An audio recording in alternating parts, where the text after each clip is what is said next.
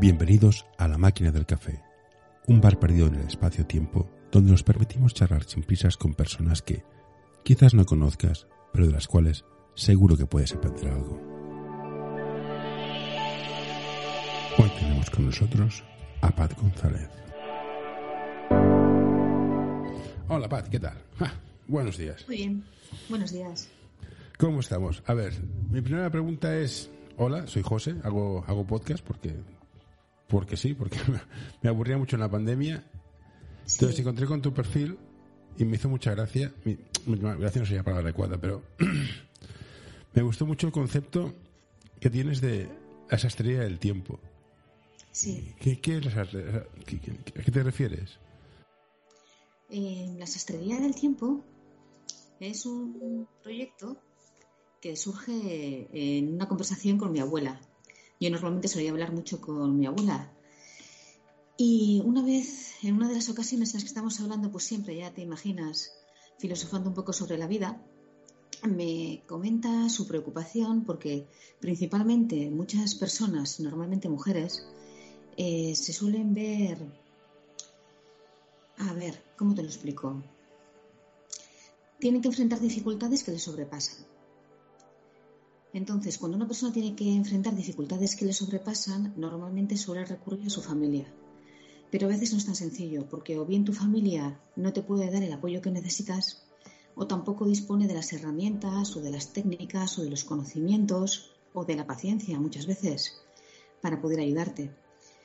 Entonces, eh, cuando ella me lo plantea, todavía mis hijos son muy pequeños. Y yo le digo que sí, que por supuesto me encargaré de ello, pero más adelante porque el tiempo hay que saber gestionarlo bien y yo siempre pienso que en la vida hay tiempo para todo, pero que cada cosa tiene su momento. Así que em, el nombre de la sastrería es en cierta manera un homenaje a ella, que falleció en el 2010 y que no pudo ver la materialización del proyecto, aunque yo sabía que ella ya confiaba en que lo iba a concretar. Y por otra parte, había una cuestión que a mí me llamaba siempre mucho la atención, que era ese viejo concepto de que los hombres siempre sois más hábiles y más profesionales que las mujeres. Es decir, las mujeres siempre somos un poquito más de andar por casa y los hombres lleváis lo mismo que hacemos las mujeres a otro nivel. Ayuda a mantener este podcast en anorta.com barra colaborar. Por ejemplo, los grandes cocineros son normalmente hombres, pero todos hemos tenido una madre que cocinaba en casa. Con la moda pasa lo mismo. Los grandes sastres normalmente solían ser hombres. Era como mucho más ser un sastre que ser una modista. Parecía que la modista tenía menos importancia. Luego estas cosas, gracias a Dios, han cambiado, pero no tanto como queremos pensar. Es decir, sigue, en muchas empresas sigue habiendo un techo de cristal y se siguen preguntando en muchísimas entrevistas a las mujeres qué van a hacer con los niños cuando esa pregunta, ¿qué vas a hacer con tus hijos?, nunca se le hace a un hombre. Bueno, es que de hecho no se puede hacer, es ilegal, pero bueno. Bueno, una cosa es lo que no se puede hacer. Te entiendo, te entiendo, ya, ya, sí, sí, pero te entiendo. Una cosa es lo que no se puede hacer y otra cosa es lo que se hace. Entonces ella siempre pensaba que un sastre era más que una modista. Era una cuestión. Eh, ten en cuenta que ella nace en 1925, entonces al ser una niña de la posguerra realmente eh, tenía otro concepto de la vida, otros paradigmas mentales. Y cuando decido abrir la sastrería del tiempo con el concepto de que el tiempo uno lo tiene que gestionar a su manera, y ya no solamente con la forma de ver que tienes la vida en un momento concreto, sino con el contexto en el que estás. Porque no es lo mismo que tú seas la misma persona cuando te acabas de casar que cuando acabas de tener un hijo, o cuando te acabas de divorciar, o cuando fallece un ser querido, cuando haces una mudanza, cuando decides cambiar de trabajo eh, las personas y luego también las empresas. Eh, enfrentamos contextos muy distintos y en cada contexto tenemos que saber adaptarnos. Y pasa una cosa curiosa, gente que por ejemplo es muy organizada en casa, en su trabajo no lo es, y viceversa. Entonces, aunque todos contamos con herramientas, a veces no las sabemos utilizar con la misma habilidad en distintos sitios, en distintos contextos. Por eso la sastrería del tiempo es coaching y también formación en organización estratégica y en gestión del tiempo y también el mapeo de procesos. Porque el mapeo de procesos es algo muy interesante y que consiste en hacerte un mapa del tesoro para poder trazar la hoja de ruta desde... Si te gusta este episodio, por favor, deja un comentario o compártelo con tus amigos. Ya sé que es una pesadez y todos lo pedimos, pero ayuda bastante.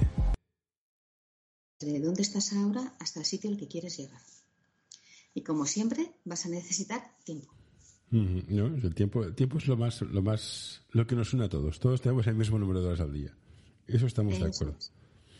Pero me interesa la introducción que me has hecho de tu abuela, las mujeres, la falta de apoyo, techo de cristal y que sigue pasando ahora. Sí. ¿Qué se puede hacer para romperlo?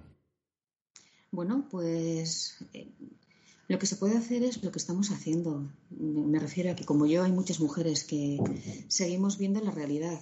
Nos encontramos con que nuestras parejas, que a veces son hombres muy modernos, como, como en mi caso, no terminan de entender, y es curioso, cómo todavía hay muchas mujeres que siguen encontrándose con esos techos de cristal. Porque piensan que eso ya es cosa de otros tiempos. Yo creo que el techo, el techo de cristal existe, pero por otros motivos. Pero sigue, sigue, perdona. No, lo que pasa es que siempre nos encontramos con la misma situación. Es muy distinto estar eh, toreando en la plaza o estar viendo los toros desde la barrera. Y nos pasa eso, que los hombres, al fin y al cabo, por mucho que queráis ponernos, poneros en nuestra piel, yo siempre lo comparo con eso, con que los hombres estáis viendo los toros desde la barrera y las mujeres estamos toreando ciertas circunstancias o ciertas cuestiones. Con lo cual, aunque tratéis de poneros en nuestra piel, nunca podéis hacerlo del todo porque es como si no os dejaran bajar realmente a la plaza. Bueno, sí, creo que no podemos, punto, ya está. no, hay, yo creo que, que yo me ponga en la piel de una mujer, no puedo, es imposible. Igual que me ponga en la piel de otro, puedo intentar empatizar, pero no puedo, no, no, no. Eso lo tengo claro. De todas maneras, la mirada de género es una mirada que puedes encontrarte o que no puedes encontrarte. No es condición indispensable. Es decir, yo en muchos de mis trabajos me han dicho como si fuese un elogio que yo pienso como un hombre. Algo que me ha llamado mucho la atención, porque en el momento en el que alguien te dice que estás pensando como un hombre o te dicen frases como parece mentira, no se nota que no falta que falta un hombre en tu casa cuando me divorcié, por ejemplo, era otra frase que me dijeron. Me hacía mucha gracia esa sensación de que siempre tienes que estar apadrinada o acompañada o que tienes que tener un pensamiento masculino en la vida para poder no sé, no sé para poder qué. o sea, yo, creo que hace falta un padrino siempre, sea mujer, hombre o, anchoa. Tener un padrino, un tutor, un mentor, hombre o mujer, es fundamental pero pensar como un hombre no sé yo si es una categoría. Claro, en mi caso concreto, al ser mujer, siempre eh, lo aludían a la figura masculina. Es una cosa muy curiosa. Bueno, pues estamos peor de lo que pensaba, también te lo digo. Bueno, entonces, tú te dedicas a hacer organización de estrategia, gestión del tiempo y mapa de procesos, pero supongo que estarás más enfocada a, a las mujeres en todo caso o estás abierto a todo tipo de cosas. No, en realidad yo defiendo que todos somos personas. eso, es, la base. O sea, si, eso, no es, cierto, apaga y jugamos otro juego. Sí, y es curioso porque después de todo lo que he dicho sobre la visión de las mujeres, las dificultades que encuentran, yo sigo pensando que todos somos personas y que al fin y al cabo eh, todo lo que te he comentado antes son filtros que tienen otras personas que puedes asumir y hacerlos tuyos o simplemente los puedes apartar y nada, dejarlos estar te vas a encontrar con ellos porque inevitablemente muchas veces te encuentras con esos filtros que tienen otras personas, pero no tienes por qué hacer los tuyos, no te tienen por qué limitar a ti. No, pero hay, un tema interesante que es un... ¿Conoces el fenómeno del impostor? Sí, el síndrome del impostor. El síndrome del impostor, exactamente. Afecta más a las chicas que a, bueno, a las mujeres que a los hombres. Sí. ¿Hay un, una teoría al respecto que lo explique o es así? Sí, ¿Quieres comentarla? Sí, sí, no. ¿Por, qué? Porque yo conozco gente que es. Mi, mujer es, brillante, es mucho más brillante que yo, o sea, de hecho gana más que yo y hace muchas cosas. Pero a veces, sus amigas, que son también inteligentes, y ella tienen, tienen dudas que dices, ¿de qué estás dudando? O sea, perdona. Claro, es un poco. Es muy difícil de explicar, es un poco lo que te comentaba antes. Eh, hay sensaciones y hay micro he oído el concepto micromachismos, pero yo no diría exactamente que son micromachismos, porque muchas veces la gente que, lo dice ni siquiera se considera machista. Y ni tampoco tiene una intencionalidad concreta, pero estamos en, una sociedad en la que todavía eh, perviven muchas frases del viejo machismo, por decirlo de alguna manera, una vieja forma de mirar las cosas. Y es muy difícil de detectar. Em, es como un ambiente. Nos movemos en un ambiente en el que todavía las mujeres eh, y a veces muchas mujeres son muy críticas con otras mujeres. Con lo cual siempre eh, caemos otra vez en otro hándicap de que hay mujeres que no. que las peores con otras mujeres son las propias mujeres. No sé si lo has oído alguna vez. Realmente es que yo soy muy autista, pero sí lo he oído.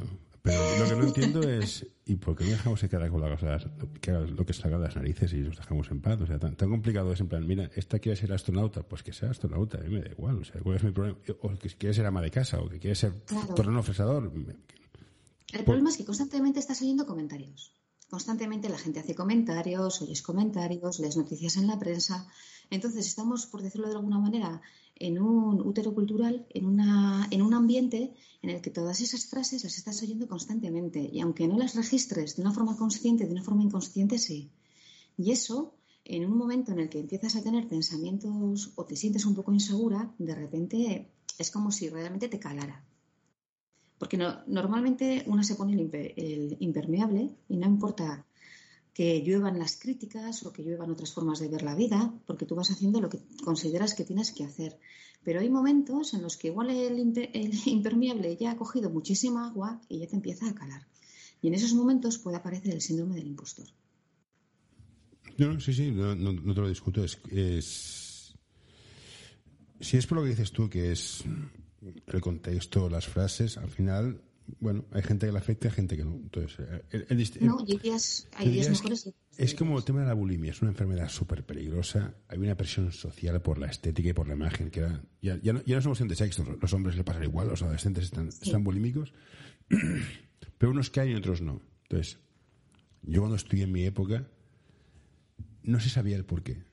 Hay unas teorías, ¿no? La presión social, el ambiente, la imagen, la publicidad, los impactos, tal y cual. Sí, pero al final dices, vale, sí, está todo muy bien, pero demuéstramelo.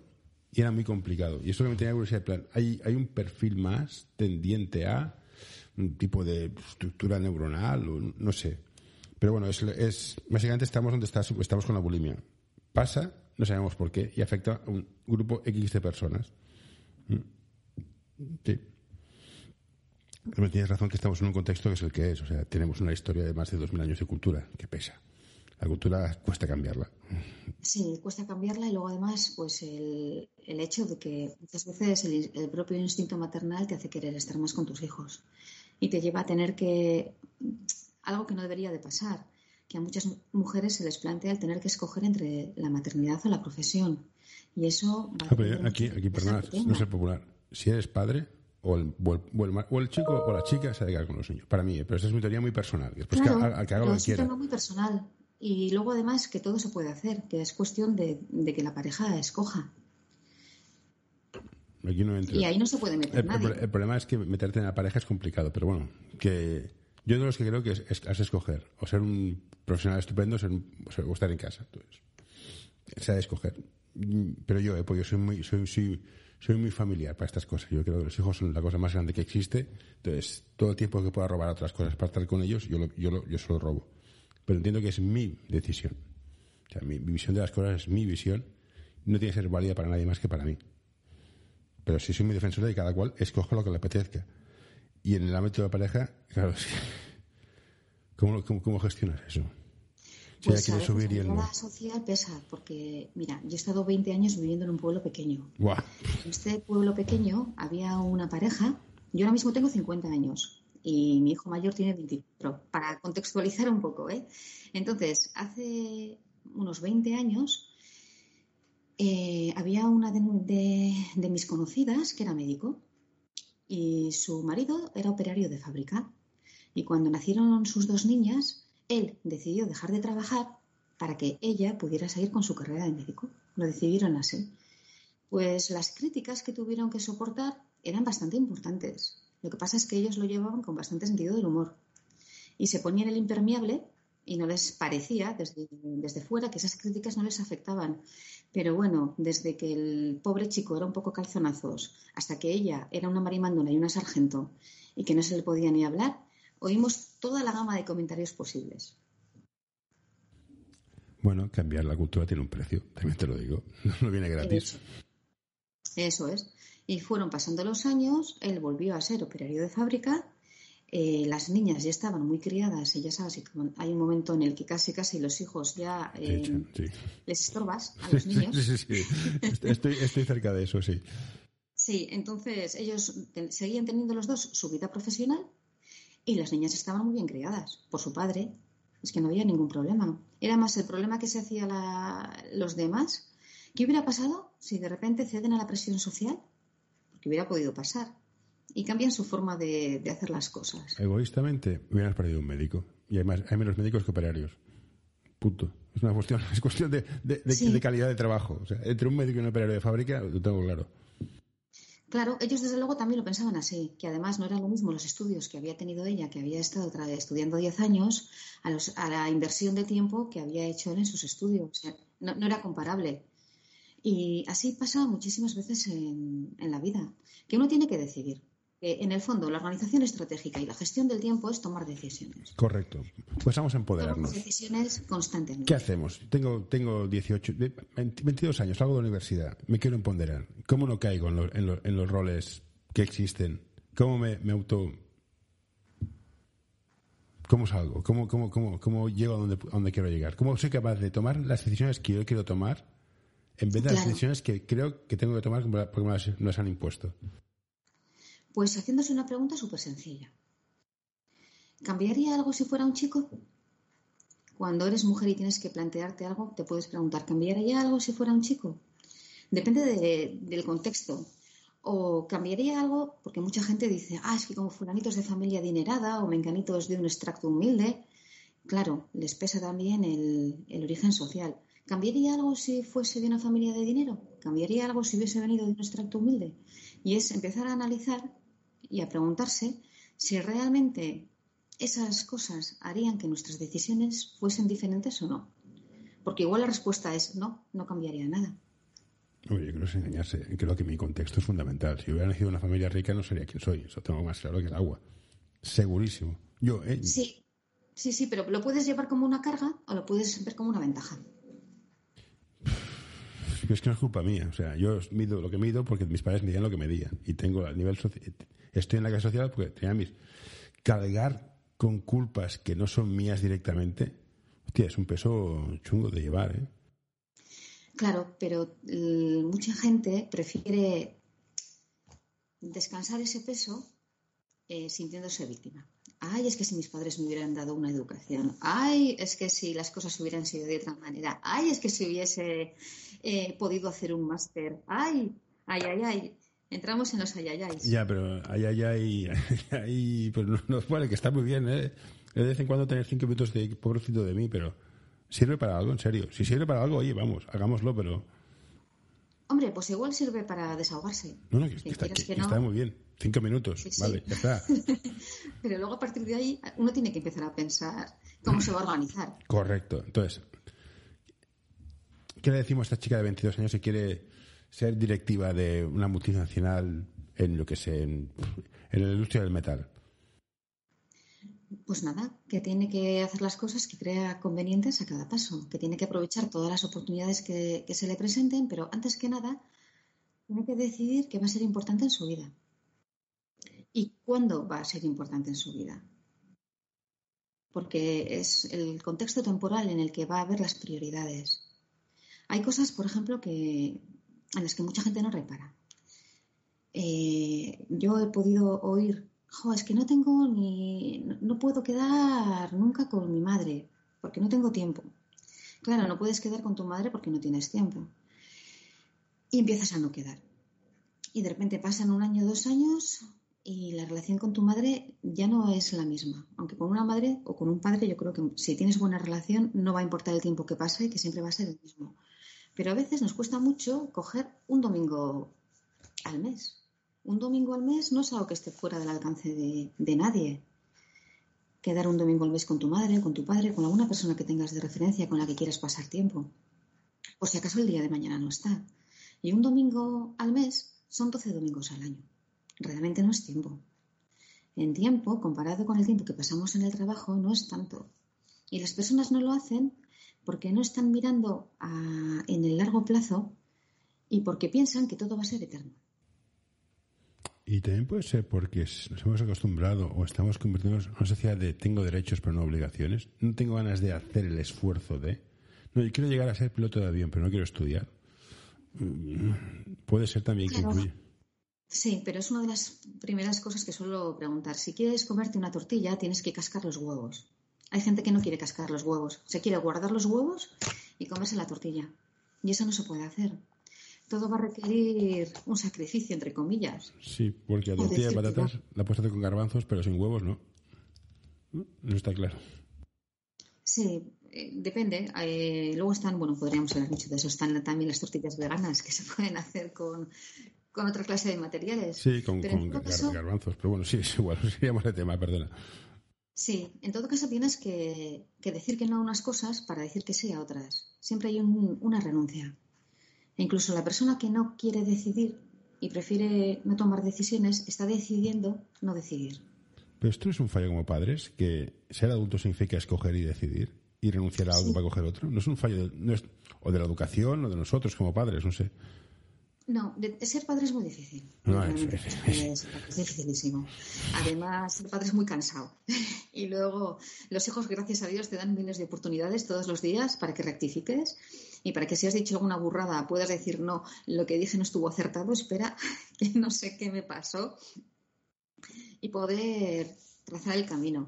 Los padres realmente mm, tenemos que llegar a un punto en el que tienes que empezar a confiar en los hijos, en la que todo lo, todo lo que les has dicho en algún momento les va a reverberar en, les va a reverberar y, se van a dar cuenta de, qué es lo que tienen que hacer. No, estoy de acuerdo. Ahora se culpabilizan, pero es que es muy difícil. No, estoy de acuerdo. Llega, un punto, llega una edad que lo que nos ha enseñado ya no lo enseñarás.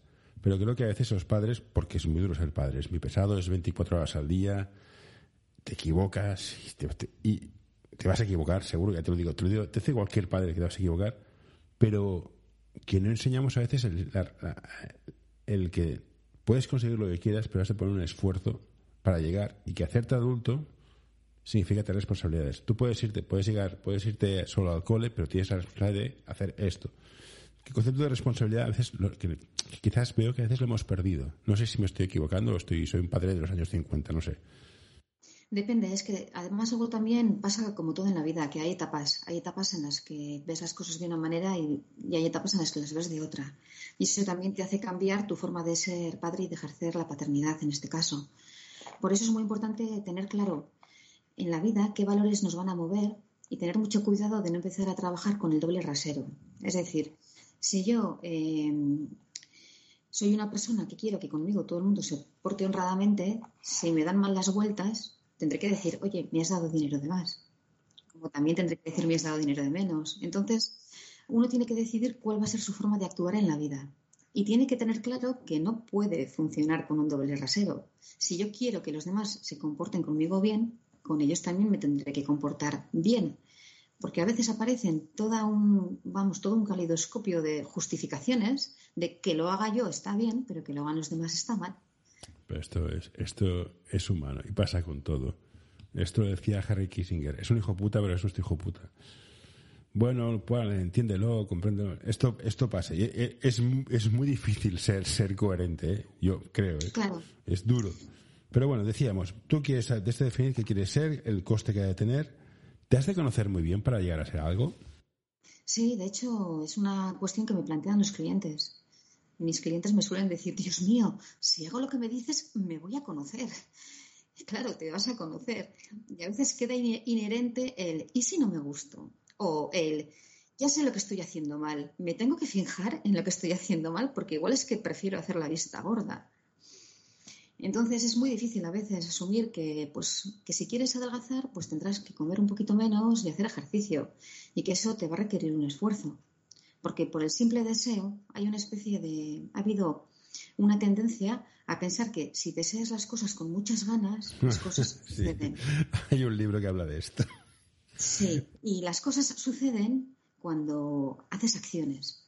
Por eso toda la sastrería del tiempo está sustentada en una metodología que llamo PAT, como yo, para qué buscar más, que es planificar acciones en el tiempo. Las cosas cambian cuando actúas. Si no actúas, tienes una empanada mental, o un sueño maravilloso, o un deseo estupendo, pero realmente tu realidad no va a cambiar por el hecho de que desees cambiarla. Y si hay algo que transmitir a los hijos, como hablábamos antes, es esa idea. La idea de que si quieres que las cosas cambien, vas a tener que hacer acciones que te lleven a ese cambio. Y luego hay otra frase que desde mi adolescencia me ha hecho muchísima gracia y siempre pienso que es, vamos, la antesala del drama, que es el yo controlo. Yo controlo.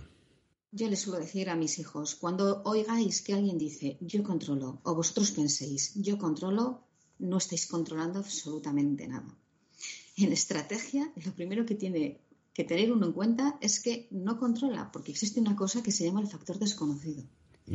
Como su propio nombre indica, es desconocido.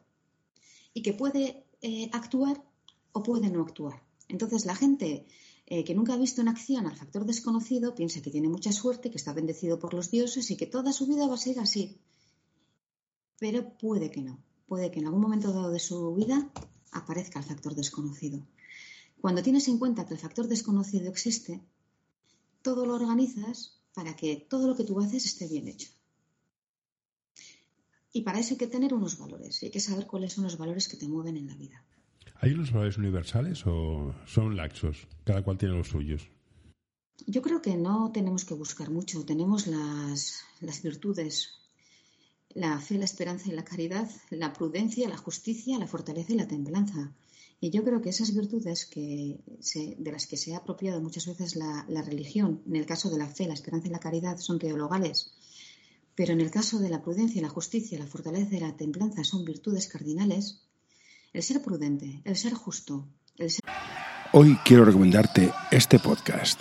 Balap Education es un proyecto educativo y deportivo que busca la formación completa de jugadores y entrenadores. Quieren fomentar su desarrollo basado en la educación del jugador y el entrenador mediante el análisis de situaciones reales de baloncesto desde diferentes puntos de vista. Hoy quiero recomendarte este podcast. Psych and Roll, un podcast sobre psicología y deporte en el que tratarán diversas temáticas relacionadas con ambas disciplinas. Un programa creado para aportar realidad y necesidad en torno a la psicología, además de facilitar un espacio donde la comunicación sobre ciertos temas esté libre de tabús, estigmas y etiquetas.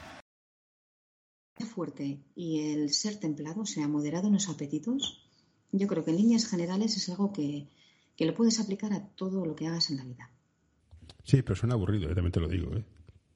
Bueno, pero como la vida es muy larga, uno puede tener momentos en los que decide desmelenarse y el desmelene puede ser temporal, pero hay que tener cuidado con, con qué es lo que está haciendo. Es decir, cuando uno soporta momentos de muchísima presión, se pueden producir lo que se llaman conductas de evasión. Entonces, para no ver la realidad que no te está gustando absolutamente nada, te intentas evadir. Y muchas veces te evades escribiendo un libro o pintando un cuadro, pero muchas veces te evades con adicciones. Y esas adicciones es una forma de evasión que a la larga te va a hacer más daño que, bien. Entonces, perdón, sí, sigue, sigue. volvemos otra vez a lo de antes, a las decisiones a realmente ser conscientes de que estamos tomando decisiones a cada momento y que somos nosotros los que tomamos las decisiones, que no puedes ampararte en es que los amigos me dicen, es que todos mis amigos lo hacen, en el caso también de, de los jóvenes. Porque es la excusa fácil. Ah, como todos mis amigos lo hacen, pues lo hago yo también. Y yo creo que es una de las frases que más repetimos las madres. Claro, si tu amigo se tira por la ventana, ¿te vas a tirar tú también? Sí, no, eso es un clásico. Es un clásico, pero es que la presión social es muy importante. Entonces no podemos negar que hay una presión social importantísima, que la juventud la sufre de una manera exacerbada, que además ahora tienen el problema de la exposición de la imagen, porque yo creo que no ha habido jóvenes tan fotografiados en ninguna generación anterior como lo están siendo ahora. Sí. a, mis hijos les tengo prohibido que usen las redes, que usen, que publiquen nada con su imagen. Ya, no puedo prohibirles que las usen, porque es absurdo, pero que no publiquen nada. O sea, me- Sí, pero tú y, tú y yo ya sabemos que prohibir, puedes prohibir lo que quieras, que ellos luego harán lo que les dé la gana. ya, pero están en la edad de que si ya lo he hecho mal, ya está. Si lo he hecho bien, pues funcionará. Sí. Y tengo que, confi- tengo que fiarme de ellos, no hay más. Prohibir a veces es peligroso, porque ver, cuando te- les estás prohibiendo, Te lo explico, no, no es, no es prohibir. eh, Les he explicado todo lo que hay detrás. Y esto es lo que hay. Por eso mi recomendación es que no lo hagáis. sí, ¿Pero podéis torear? Pues sí, pero bueno. Va, pero te va a pasar, ¿eh? Y que algún día vendrán y te dirán, y lo que más me duele, ¿sabes qué es? Lo que más me duele es que tú me lo dijiste. Sí, Ya, pero, y, y a mí eh, me eh, duele eh, habértelo dicho y que no haya servido de nada. Pero yo creo que el te lo dije es una es la peor frase que puedes utilizar como padre, para mí. A todo Sí. eso es, es muy malo. Pero incluso cuando no la dices, ellos saben que aunque no se la digas, por eso, si tú no se la dices, te la dicen a ti. Vale, pues lo dicen ellos y aquí ya no Que entro. tú me lo dijiste y tú pensando, ojo, y, y me hubiera gustado mm, no tener esta conversación. Veo- por tu currículum veo que has, has hecho coach, think coaching, todas estas cosas. Te voy a hacer una pregunta un poco así como muy, muy rara, muy mía. ¿Tu vida la has de digerir o la has de tragar? En el sentido de, pasa un día y cuando se acaba el día decir, bueno, ¿hoy qué he hecho? He hecho esto, esto ha estado bien, ha estado mal. ¿Esta reflexión diaria, o diario, semanal o mensual, es buena hacerla o es una parida mía que no tiene sentido? Eh, a mí la vida siempre me ha parecido algo apasionante.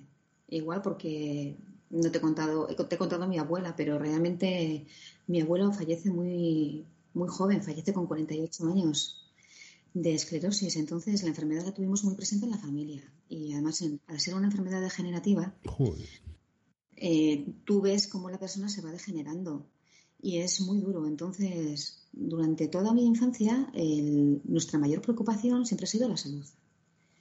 La salud como principio para todos. Si tú tienes salud, siempre estás bien.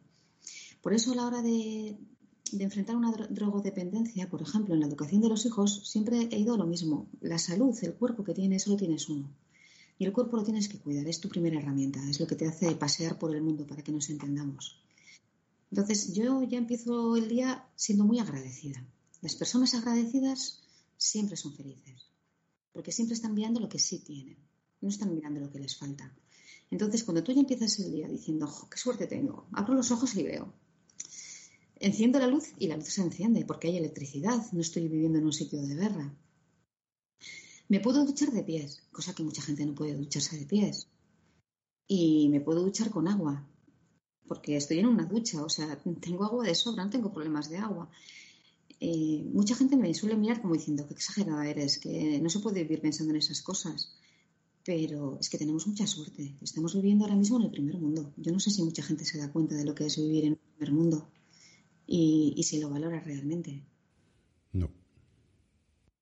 Entonces, vivir es para mí es apasionante. Entonces, uno empieza el día. La ventaja de que cuando empiezas tu día es que ese día es lo único que tienes. Estás fabricando el futuro, sí, pero lo único que tienes siempre va a ser el momento presente. Por eso hay que vivirlo con muchísima conciencia de qué es lo que estás haciendo en este momento. Y al terminar el día no hace falta hacer tantas reflexiones. Normalmente si has vivido un día con intensidad estás tan hecho polvo que te duermes, vamos a la de una. A mí, a mí eso, a mí eso no me pasa. Tengo, A menos que tengas preocupaciones, pero la preocupación muchas veces mucha gente lo dice, no sé si lo habrás oído alguna vez, es la preocupación, es ocuparte antes de tiempo de algo. Sí, pero bueno, a mí me sale. O sea, yo le doy vueltas a todo de una manera fantástica. Hago, no- hago unos malabares con los pensamientos que no veas. De acuerdo. Entonces, en los procesos de gestión del tiempo, el, el mapa de procesos, que es muy interesante, también lo había leído alguna vez. ¿Qué herramientas de autoevaluación planteas? Es, quiero llegar hasta aquí, los pasos son estos, hay un sistema de feedback, de, de para ver dónde estás, corregir. Sí, lo primero que hay que utilizar, que es algo muy curioso, mucha gente no lo utiliza, es el cuaderno y el lápiz. Hay investigaciones que dicen que a nivel cerebral, cuando tú escribes, estás registrando muchísimo mejor la información y estás analizándola muchísimo mejor que cuando lo haces a través de un ordenador o de una pantallita. Mucha gente escribe, pero otros dibujan, porque luego cada, cada persona es un mundo. Otros hacen flechas, No hace falta escribir mucho tampoco, si no, si no lo ves necesario. Pero el trasladar tus ideas al papel te hace poder descargar lo que se suele llamar la memoria operativa, que es donde rondan todas esas preocupaciones, y una vez que vuelcas todas esas preocupaciones, esos pensamientos en papel, ya empiezas a estar bastante más liberado. Entonces, mi primera recomendación siempre suele ser tener un cuaderno de bitácora. Un cuaderno de bitácora, un cuaderno de campo, me da exactamente igual. Tener un sitio en donde tú vas a apuntar qué es lo que estás haciendo y, si es necesario, ver por qué estás haciendo las cosas de una manera y no las estás haciendo de otra. La mayoría de la gente no lo suele querer hacer, no suele querer reflexionar ni pensar acerca de su propia vida. Prefieren vivirla a secas.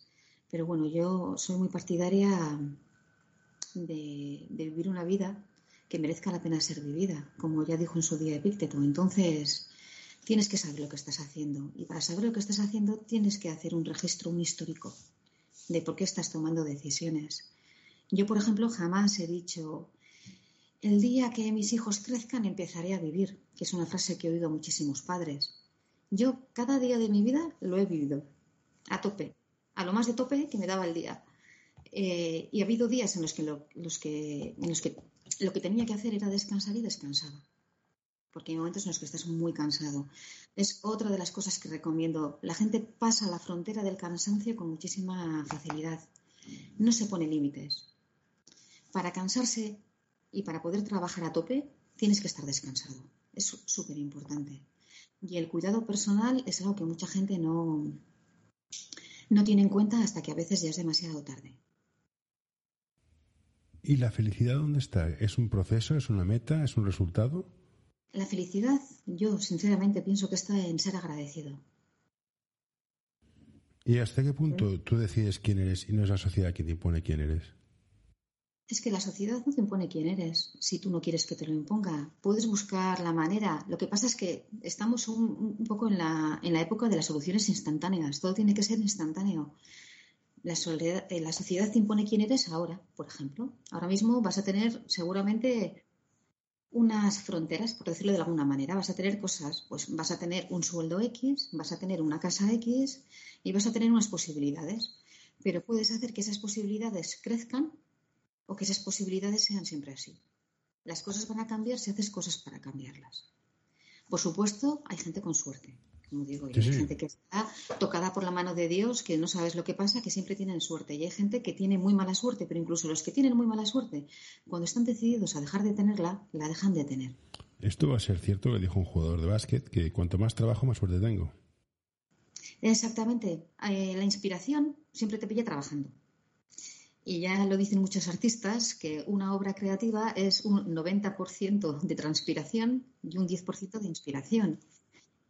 Volvemos otra vez al trabajo duro. No te cierro de la sociedad porque ahora con todos los medios, la exposición social, la cantidad de impactos mediáticos, yo tengo a veces dudas de que mis decisiones y mis valores sean realmente consecuencia de mis reflexiones y no influencia de la presión que hay. Para eso hay que ponerlos por escrito. Los pones por escrito, yo suelo recomendar a veces coger el modo epistolar y escribirte cartas. Es una cosa muy curiosa, puedes escribir cartas a tu yo del futuro y explicarle por qué estás tomando ahora una decisión. Pero entonces, si evolucionas, ¿es una evolución, es un cambio o es una influencia? Es que estamos en constante evolución. Ah, y va, a haber, va a haber influencias, por supuesto, y va a haber cambios. Las influencias no tienen por qué ser siempre negativas. no, no, no, no, digo que sean negativas, digo que son influencias. No, no, no entro. Tú estás influida por tu, por tu abuela, por tu madre, yo estoy influido por, por, por quien está influido. Es normal, pero los cambios, pues es como decía alguien, no sé si lo decía alguien, pero si de joven no eres de izquierdas es que no tienes corazón, y si de, derecha, y si de mayor no eres de derechas es que no tienes cerebro. Es una exageración, pero implica que hay un cambio. Entonces, las evoluciones, claro, tú ves y dices, no, yo me escribo una carta en el futuro y digo, joder, de joven era, era imbécil. No, a lo mejor era imbécil, pero era pasional, utópico, y la, vida me, me, ha puesto en mi sitio, o las experiencias me han puesto en mi sitio. Que todas estas situaciones es para decir, básicamente, ¿los valores evolucionan o, son siempre los mismos y la persona, cambia la persona? No sé, no, ¿Los sí, o sea, tus ideas básicas fundamentales, tus pilares de vida, o sea, creo que somos todos iguales, cosas de estas, estos valores típicos, ¿pueden cambiar o solamente las personas se, se, aferran y eso no los cambia? Bueno, hay muchas personas que no saben realmente cuáles son los valores que les mueven y es muy complicado. Eh, si no sabes qué valores te mueven, no vas a poder saber nunca si estás haciendo cambios o no estás haciendo cambios, si te están influenciando o no te están influenciando. Por eso volvemos una vez más a lo del cuaderno de bitácora, a realmente apuntar cuáles son los valores que te mueven en la vida o los, valores que no te mueven. Eh, hay, me hablabas antes de eso, es los valores que ya te he comentado, que hay cuatro básicos para mí pero luego hay formas de, actuar en la vida. Y hay cuatro acuerdos que les llaman, bueno, son los cuatro acuerdos toltecas, no sé si los conocerás. Los toltecas sí, los acuerdos no. Pues los acuerdos toltecas es una buena forma de conducirse en la vida porque puede prevenir muchos problemas, que consiste, el primero es ser impecable con tus palabras. Es decir, tenemos que tener mucho cuidado con lo que decimos, porque a veces, sin mala intención, con nuestras palabras podemos hacer mucho daño. Una crítica. Eh, y claro, ¿a quién estamos criticando? Por ejemplo, a los hijos. Cuando criticamos algo de un hijo, ¿estamos criticando a la persona o estamos criticando el hecho, lo que ha pasado? Ahí ya hay que tener muchísimo cuidado cuando uno hace una crítica. Entonces, el ser impecable con tus palabras yo creo que se puede aplicar un poco a todo. El segundo acuerdo es no te tomes nada personalmente. Estamos en una época de muchísima susceptibilidad.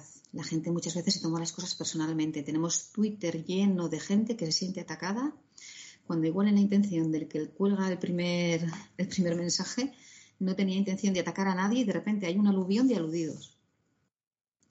Entonces, el segundo acuerdo, no te tomes nada personalmente, es también bastante interesante. El tercero es no hagas suposiciones. A nivel de estrategia, hacer suposiciones es peligroso porque una cosa es suponer y otra cosa es crear escenarios de riesgo. La suposición muchas veces lleva un matiz emocional. Estás suponiendo y a veces estás suponiendo mal. Normalmente las suposiciones son la base de todos los culebrones, de todos los culebrones reales y ficticios. La gente está suponiendo cosas constantemente. Si de repente alguien te llama y tú no coges el teléfono, pueden suponer que tú estás enfadado con esa persona por un comentario que hiciste. Imagínate que tú ese comentario, para empezar, ni lo recuerdas, no le has dado ese significado y no sabes nada, pero no le has cogido ese teléfono en ese momento, esa llamada a esa persona, y la otra persona se está haciendo un mundo. Entonces, hay que tener mucho cuidado con las suposiciones y evitar hacer suposiciones. Y si no puedes evitar hacer suposiciones, hay que buscar la confirmación. Pues lo vuelves a llamar, a ver si te coge el teléfono y le preguntas, oye, ¿estás molestado por lo que cuando dijiste el otro día esta frase, yo interpreté que estabas molesto. ¿Estás molesto? Y te dirán, pues sí estoy molesto o por no estoy molesto. Y ahí estarán los valores de la otra persona de si dice la verdad o si miente. Pero eso ya es otro, eso ya es otra historia. Sí. Y luego el cuarto acuerdo tolteca es haz siempre lo máximo que puedas.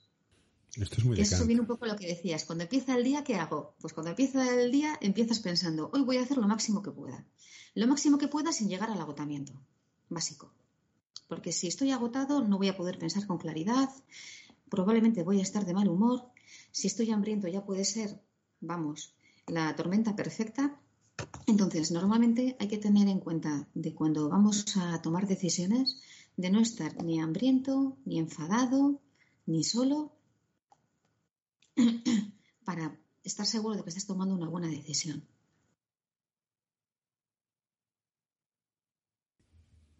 A nivel profesional, para cambiar, ¿tus servicios son orientados a quién? ¿A empresas o a personas? Que no sé si me te lo he preguntado antes y no me ha quedado claro. ¿Cuál es el, servicio, cuál es el servicio que ofreces? Claro, ahí entramos en otro, en otro concepto de base. En todas las empresas hay personas.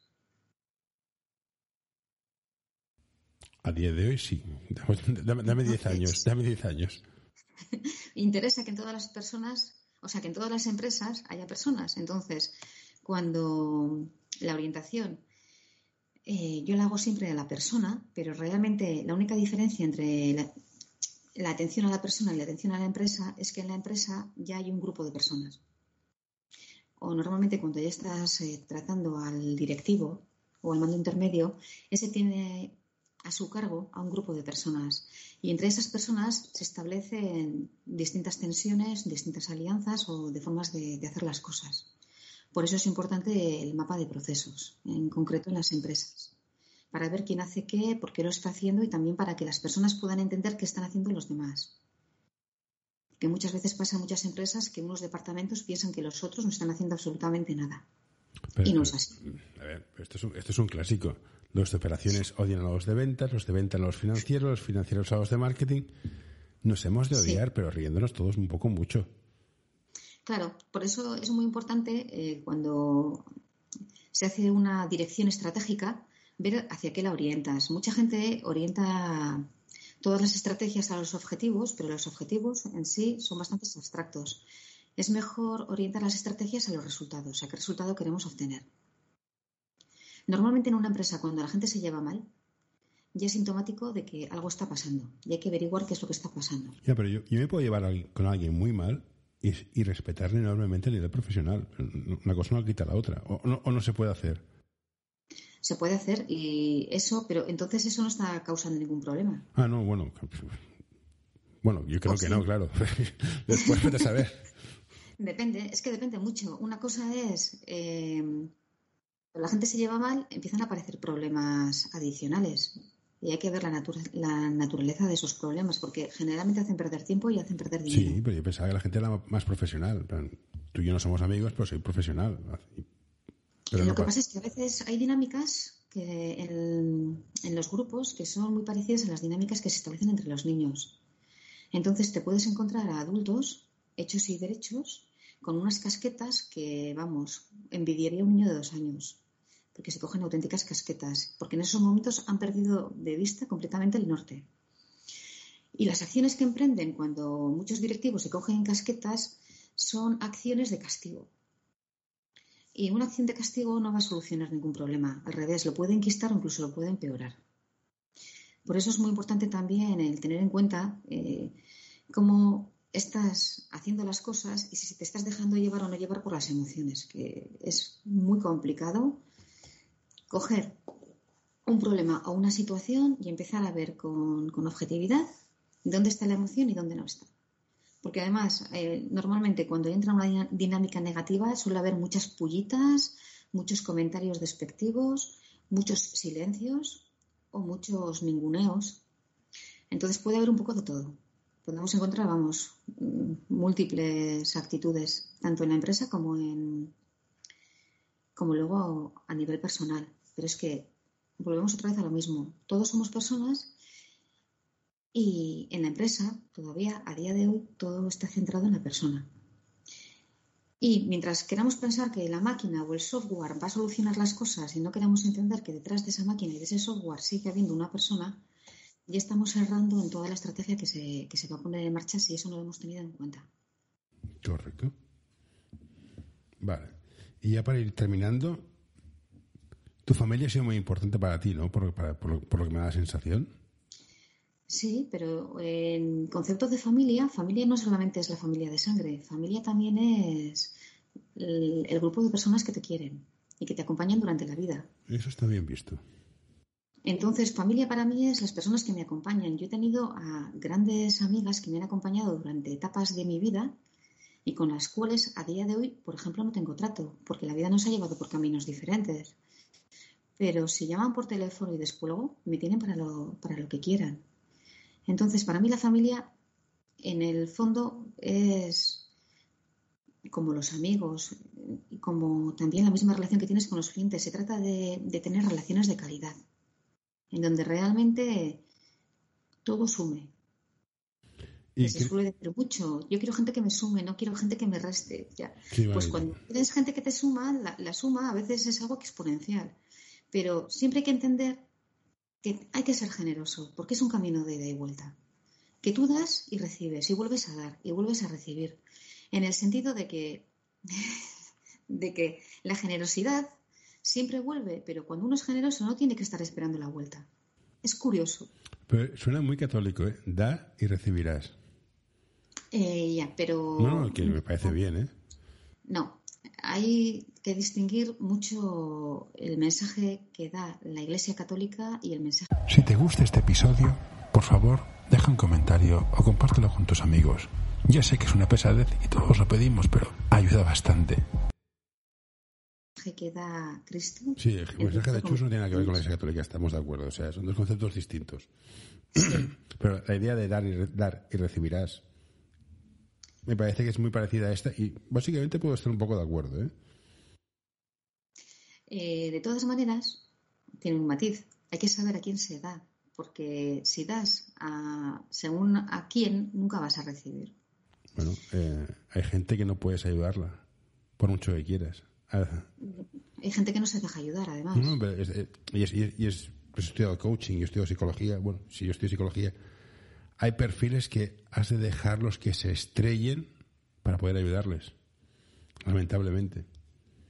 Además, lo que yo estudié, pero bueno. Sí. Pues. Imagínate que una empresa se aburre mucho y está escuchando este podcast y dice: Esta, esta mujer sabe lo que habla. ¿Cómo contactan contigo? A través de la página web www.lasestreriadeltiempo.com. Sí, que hay un par de test ahí puestos para hacer el test. Perfecto.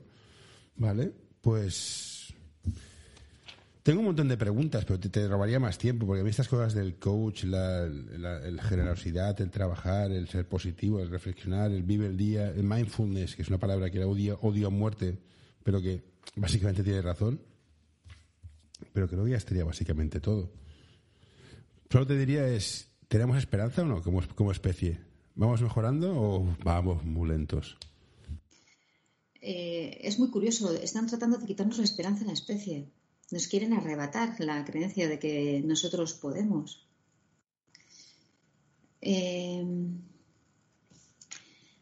mira, hay una cosa que a veces yo me planteo. Cuando me has comentado lo de que es muy católico y te he comentado que está por un lado la religión católica y por otro lado está el cristianismo. Sí, Cristo no quiere montar la religión, ya. Sí, tú imagínate que, que, estás viviendo en la época en la que nace Cristo y está todo el mundo esperando que venga el Salvador. El Mesías, sí. Y te das cuenta de que no va a venir nadie. No. Y de repente uno dice, ¿y si digo que soy yo, qué pasa? Pero el problema de Cristo en aquella época eran los fariseos, que eran muy chungos y hay un concepto del poder muy complicado. ¿eh? los fariseos eran antiguos muy, muy, muy... Eran los influencers de la, de la época, ¿eh? que... Ojito con ellos. Pero básicamente el mensaje de Jesús es muy parecido al de otras figuras religiosas en su contexto, etc. Envíanos tus sugerencias a info.norta.com o en nuestras redes sociales. El, contexto donde están, o sea, no es lo mismo el siglo XXI que hace 4.000 años. Es todo un poco más complicado de lo que parece aparentemente, pero bueno, Sí, pero bueno, era una persona que confiaba mucho en sí mismo, por decirlo de alguna manera, y que también sabía que alguno de sus discípulos le iba a traicionar, como efectivamente le traicionó. Ya, pero esto es lo que decíamos antes. si mi padre fuera rico, dices, coño, si mi padre es Dios, todo cambia un poco, ¿sabes? También te lo digo. por mucho que digamos, ¿no? Que, Dios está en todos nosotros, somos parte de un plan cósmico. Bueno, me parece muy bien, pero si, él, si lo sabes, que hablas con él, porque el tío hablaba con su padre, porque para, eso era su padre. Fastidia que te crucifique, pero dices, bueno, vale, tengo una vida eterna, la felicidad, para ti, para tan. Es, es otra historia. Nosotros vamos muy a ciegas. No es el mismo, no jugamos al mismo juego, ¿eh? De momento. O menos no todos. Claro, de todas maneras, ten en cuenta que pasa una cosa, que ni tú ni yo estábamos allí. Así que realmente no sabemos lo que pasó. No. Y lo que sabemos de lo que pasó es por lo que nos han, por lo que nos han contado. Así que realmente la única cosa que tendría que quedar clara es que sí, a la pregunta que me has hecho, yo pienso que la humanidad tiene solución, que siempre va a haber gente como Jesucristo en su día que va a decir, venga, que podemos, vamos a ello. Y, que hay que seguir a, la gente, bueno, hay que seguir, hay que seguir siempre, hay que ser uno mismo, tener mucho cuidado con a quién se sigue y a por qué se está siguiendo. Ser uno mismo y aceptar el precio de serlo, ojo, que para mí esto es muy importante. Porque cuando uno toma decisiones está diciendo que no a muchas cosas. Entonces, tiene que ser muy consciente de lo que está haciendo y de lo que está dejando de hacer. Correcto. Pues bueno, Pat, ha sido un placer. Me ha encantado. Ahora voy a hacer la parte que menos se me da bien, esto era de despedir, no sé despedir las entrevistas, porque claro, yo seguiría hablando. Yo, me encanta charlar, de ahí, de, ahí, de ahí el nombre. Darte las gracias por el tiempo que has dedicado y ha sido muy interesante todo lo que hemos explicado, los puntos cardinales, los valores, y es fantástico. Pues muchas gracias, Pat. Gracias a ti. Pues nos vemos por la red. Hey, what you doing there? Get away. No, no, don't you touch that. No, don't you pull that plug. No, hey, hey, nurse, nurse. All right, I'm done.